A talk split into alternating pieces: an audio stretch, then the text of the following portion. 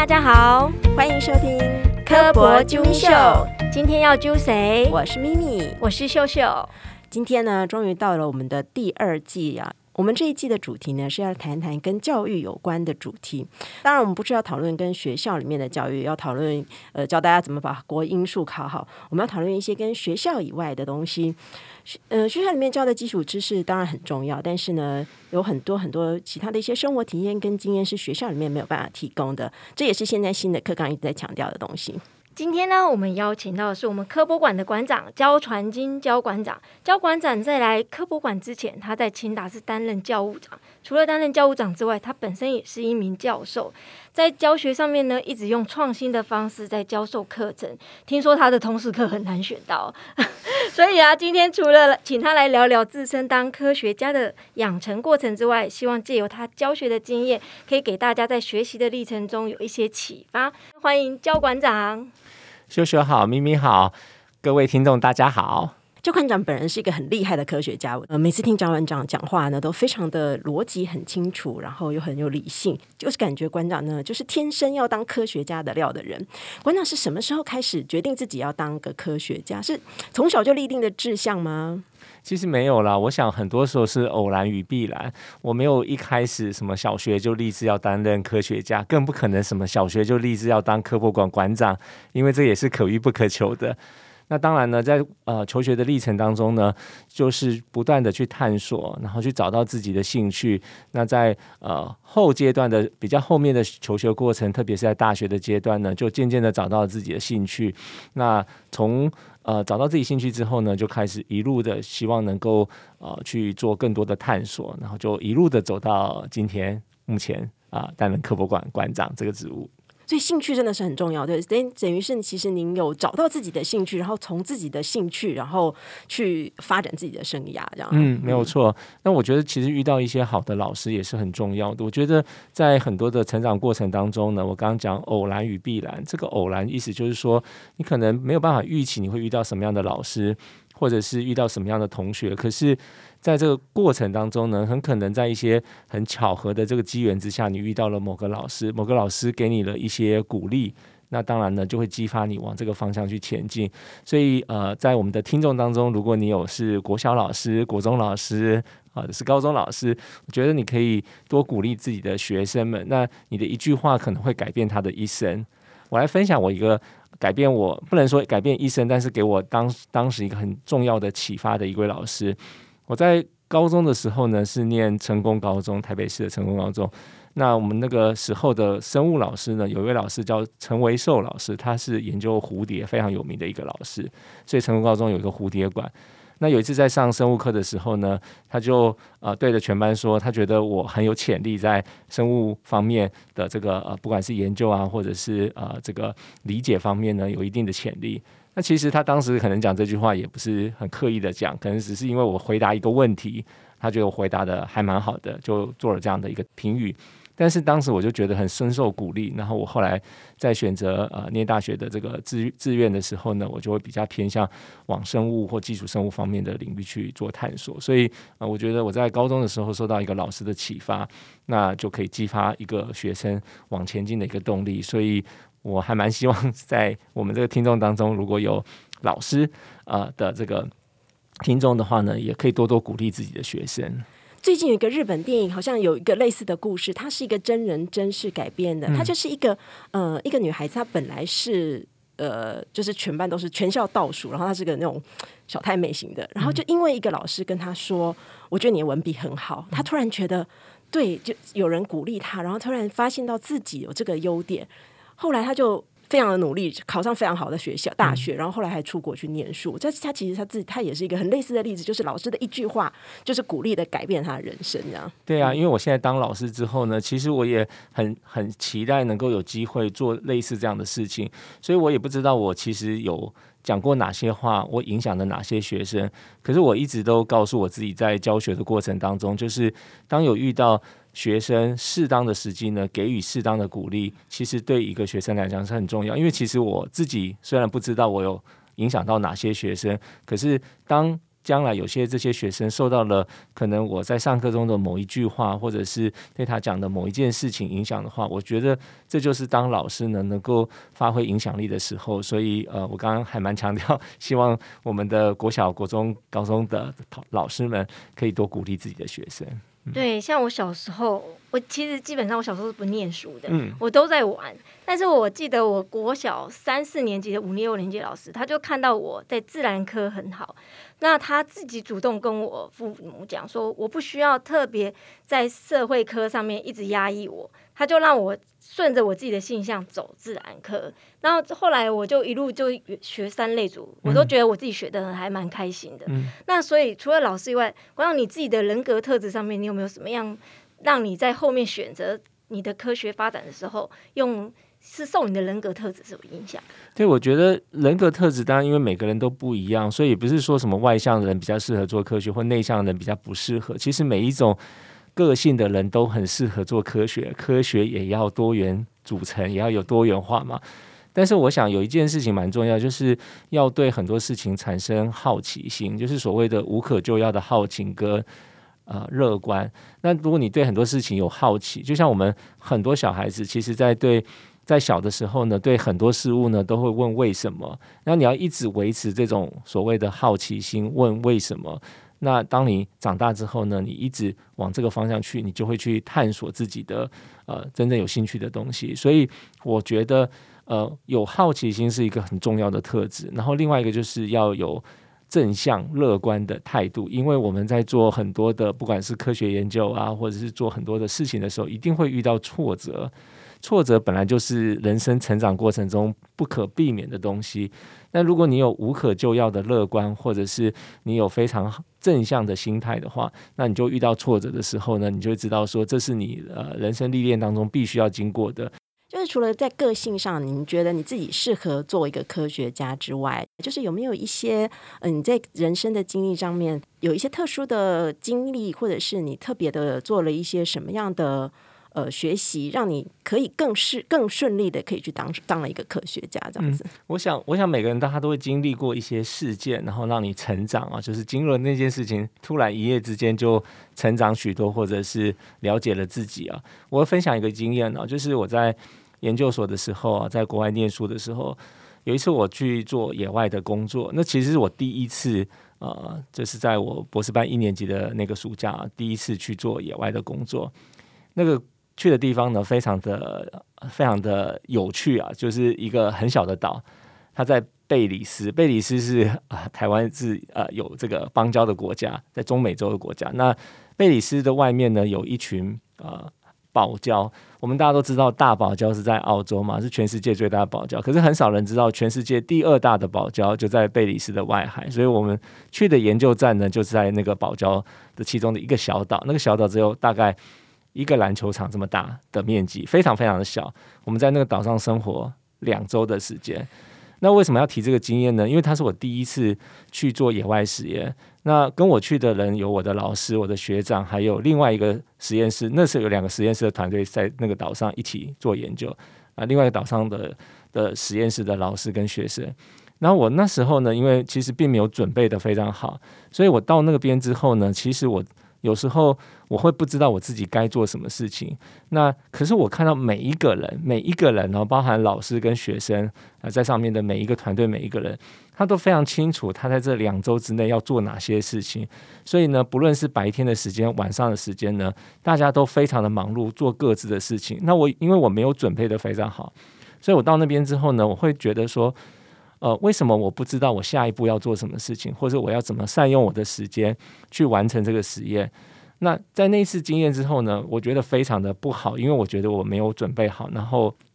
我在那个野外的呃呃工作当中呢，其实没有表现得非常好。那我其实当时就回来之后就告诉我自己说，如果下一次我还有机会要去做任何的野外实验或是任何的实验的话，我一定要。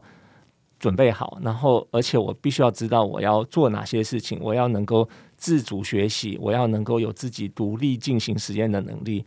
所以后来呢，当然我在后期呢，我也有进行很多野外的实验跟实验室的实验。那我就渐渐的找到了这样的一个方式，我知道我自己该做什么，所以任何时间、任何地点，我都知道我接下来，因为我有一个目标，所以我会按照我自己的目标去做。所以我要分享这件事情经验呢，不是要讲贝里斯那个岛有多么的美好，那真的是美好，那就是像我们一般在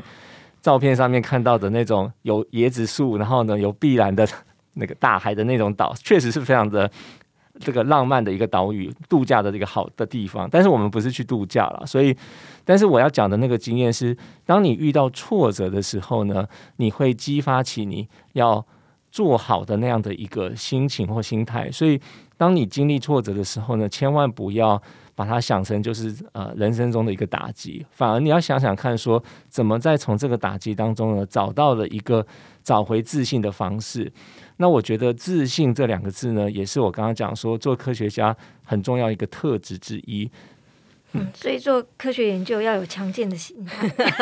对，心理素质要很高，要很能够呃接受挑战。我觉我觉得这这样的特质，当然我刚刚已经讲，不是只有适合科学家，任何工作可能都需要。但科学因为做科学研究，真真的是失败的几率是非常的高的。那我们常常讲说，我们常常看到很多科学研究成果被报道出来之后呢，觉得好像哇好厉害哦，怎么能做出这么好的实验结果？怎么有这么好的 idea？但是大家其实，如果你真的去当什么一日店长、一日科学家、一日实验室的人的话，就知道其实实验室大部分所看到的事情都是失败的。然后呢，偶尔会看到成功，但是我们为了那个偶尔的成功，其实前面的努力呢是非常值得的。但是你必须要有那种能够承受失败的这样的一个心理素质啊，或者是心脏啊，那这样子你才有机会可以看到最后的成功。所以我觉得我们在讲不是一个成功的科学家，我们现在讲的是成功的人士。对，我觉得任何的成功的人士都需要有像这样子的特质，特质没错，心理素质在，没错，对，嗯。但是现在我们常常在讲学习，说讲到跨领域学习，嗯，呃，科学当科学家有没有比较需要像跨领域学习这样子的？背景，我觉得很需要，而且我觉得以现在的科学研究或现代社会来讲，就更需要了。我分享一下，我觉得跨领域对我来说的一些重要的一些事件或是启发。因为其实我觉得我们大部分的人都在同样的领域成长，比如说我是在生命科学啊、生物学领域，所以我认识人都是。生物学家啊，生命科学家。那如果你是做工程，你可能都认识一些工程师啊。如果你是医学啊、法律啊各方面的领域的人，其实你认识都是同行的人。我们在同行的里面呢，有往往呢会。不能说是同温层啊，但是至少我们看的方向跟想的事情的方式其实是很接近的。然后在这样的情况之下呢，我们得到的结论可能也是很接近的。然后我们能够想出的解方可能也是很接近的。所以呢，这个时候呢就不容易有一些重大的突破或者是不一样的观点。那我之前呢，在很多的一些研究的过程当中呢，有机会跟不同的领域人一起讨论、一起合作。那这时候我就突然发现说，其实当你跟别的领域，特别是跟啊工程师啊，或者是不同领域，像研究生物人跟物理学家啊，研究生物人跟啊化学啊，或者是工程的人一起讨论的时候，就发现，哎，他们的观点其实跟我们是不太一样的。我们有时候想要知道为什么，对于那个。后面的这个道理，想要知道它真正发生的机制是什么？可是有一些工程师，他就是很容易呢，就会希望能够把问题解决。问题解决没有不好啦，但是呢，我们很多时候的 training 因为训练的方式不一样，所以我们在面对问题的时候呢，我们会用的方式、解决的方式就不一样。那我觉得跟很多不同的领域人合作呢，就有这样的好处。所以我自己。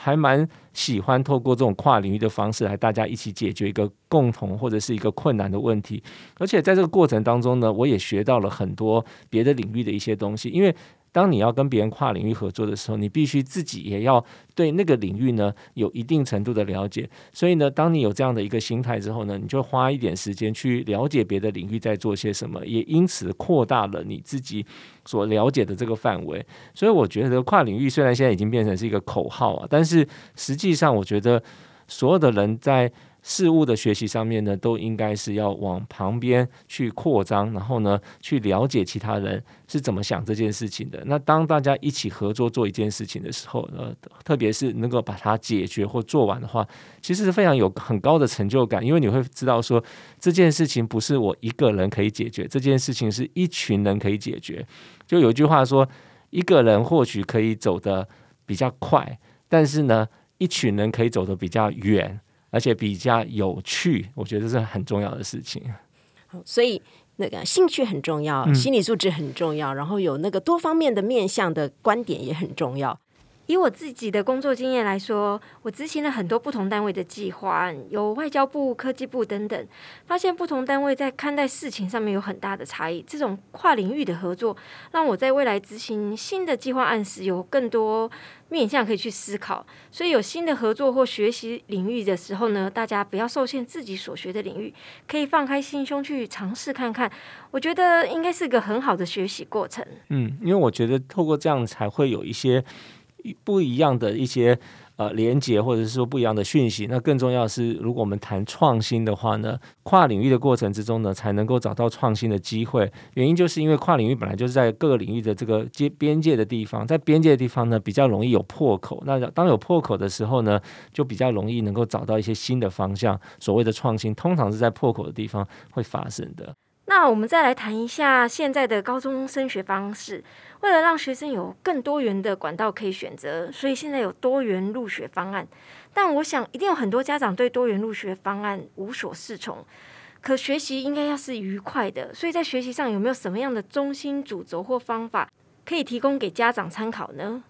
其实，其实我想要讲的是说，一零八课纲或者是我们现在讲的这个核心素养这些概念呢，其实是在。小的时候呢，就有机会去探索，我觉得是很重要。我个人是非常支持现在的这个教育改革，就是一零八课纲的这个方向。主要的原因是因为我在大学里面看到许多的学生在高中的时候呢，他的学习是非常固定的啊，安排好的，那他有一定的作息啊，一定的学习的方式。然后到大学之后呢，他们都会跟我说，他在高中的时候生活如如何的规律，然后学习如何有效率。可是到大学之后呢，因为就没有所谓的固定的课表是自己排的，然后时间呢也空出了许多。很多时候很多人都不知道该怎么去善用这些时间做自我的探索。可是我觉得，如果我们在一零八课纲的精神之下呢，其实从小学开始呢，就应该呢很认真的去玩，然后在这个玩的过程当中找到自己的兴趣或者是专长，然后慢慢的在你的国中到高中的时候呢，不断的去探索自己到底想要学什么，适合学什么。然后在这个过程当中呢，你会找到自己的方向。那找到自己方向之后呢，到了大学，你就知道你为什么要念大学，以及在大学当中呢，如何善用大学的资源去做更多的探索。所以这个过程，我希望是能够从小开始，而不是到了大学才开始。因此，我认为现在的这个印巴克纲的这个精神呢，其实就是鼓励大家，或者某种程度来讲，强迫大家在大学之前必须要。自我探索，像是自主学习啊、探究实作啊，其实它某种程度呢，就是希望大家不要到了大学呢才去问说，到底自己的兴趣是什么，适合做什么。如果你可以在一个成长的过程中就去做这件事情的话呢，我相信你进了大学会学习的更加有效率、更加有意义。所以我认为呢，当大家谈到的这个啊学习历程档案啊等等这些事情，其实我觉得各位家长真的是不需要害怕这件事情。原因是因为你在这个过程当中呢，如果你真的去做了一些探索，你一定会知道哪些是你比较擅长的，哪些是你比较不擅长，或哪些是比较有兴趣，哪些是比较没有兴趣的。在有兴趣的事物上呢，希望能够多鼓励学生孩子们可以多去加强的持续的这个探索。我们在呃看学生的这些学习历程档案，或者是之前我们讲的备审资料的时候呢，其实我们最常看到的，并不是要看学生到底参加了多少营队，或是做了多少的这些课外的活动，反而是看他有没有持续专注的去做一件事情，也就是我们常常讲的成长型的心态的这样的学生。如果他今天呢在做一件事情，他遇到了挫折，就像我们前面。前半段的节目的时候有讲到说，当你遇到挫折的时候呢，怎么走出这个挫折？怎么样能够找到自己一个好的一个解决的方式？这个过程呢，如果是变成你的学习历程档案的话，它反而可以让我们看到这个学生他是具有成长型的特质。那但是呢，如果你今天呢都没有去做这件事情，或者是你都是呃像是每一个领域都探索一下，但是呢都没有很深入的探索，你没有深入探索，你不可能知道这个领域到底适合你还是不适合你。但是我也会遇到很多的学生或家长说，那他是探索之后呢，他发觉不适合，所以他转换了跑道，或是从呃这个一类组换成二类组，换成三类组，或者是在学习的课程上面做了一些调整。其实这并不会影响到你的这个所谓的学习历程档案，反而他会告诉我们说，你的这个学习过程中间经过了什么挫折。但是你必须要交代的是，为什么你要做这个转折？不能说是因为父母告诉我说你应该转了，或者是说老师告诉我你应该换组了，或是选择别的领域。如果是这样的话，那当然不是一个很好的学习历程档案，或是说不是一个很好的自主学习的过程。但是如果你可以在你的这个资料当中呢，呈现说你为什么要在高一升高二的时候呢做了这样的转变，或是你为什么对某一个兴趣、某一个领域投注了时间之后呢，最后无法完成，然后你选择了做另外一件事情。每一个事情都有它的前因后果，如果你可以交代的清楚的话，我相信它会是一个非常独特的学习历程档案，或者是独特的一个个人的资料。总之，我希望每一个家长呢，不要。太担心所谓的这些课纲或者是一零八课纲的这些要求，反而应该是说，透过这些方式呢，能够帮助孩子早一点的能够探索自我。当他能够早一点知道自己想要什么、适合什么的时候呢，他在大学也好，或是未来的人生也好，他才能够更加的。独立的、自主的去找寻他的方向，所以我个人觉得，反而应该要用正面的看方方式呢来看待现在的所谓一零八课纲。所以，相较于传统的联考来说，他可以把探索的时间往前移，让他更早知道他人生想要什么东西。所以，那我们科博馆对于这些迷惘的国高中生们，可以有什么帮助？对我其实觉得科博馆或者是呃博物馆，或是任何的这样的一些所谓的社交机构呢，其实。很有很大的帮助，因为我觉得我们很多时候呢，所学的知识不是只有课本上的知识。当然，我刚刚讲，我都特别强调说，学科知识的能力的培养很重要，所以在学校的学习一定是很重要的。但是一个人的学习呢，不会只是教科书上，或者是只是在学校的学习，它很多部分呢是生活中的探索。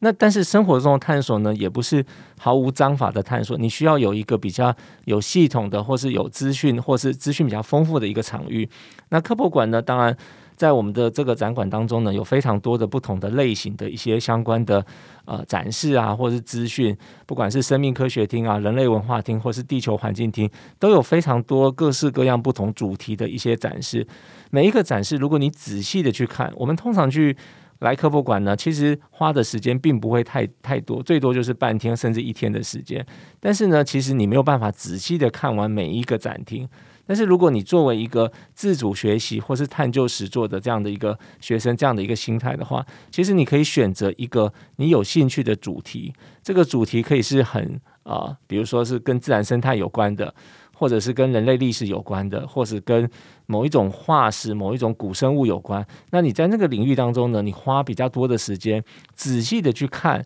当初我们的策展人是如何有系统的去介绍这方面的相关的资讯或是知识。那你在看完之后呢，一定会产生非常多的问题。就是如果你有认真在看任何一个展厅的话，你一定会看出很多。不是说看出这个特展有什么问题啊，或者是展示有什么问题，而是看出这个领域里面呢有一些问题是没有被解决的。那这时候你就可以自己想想看，要怎么去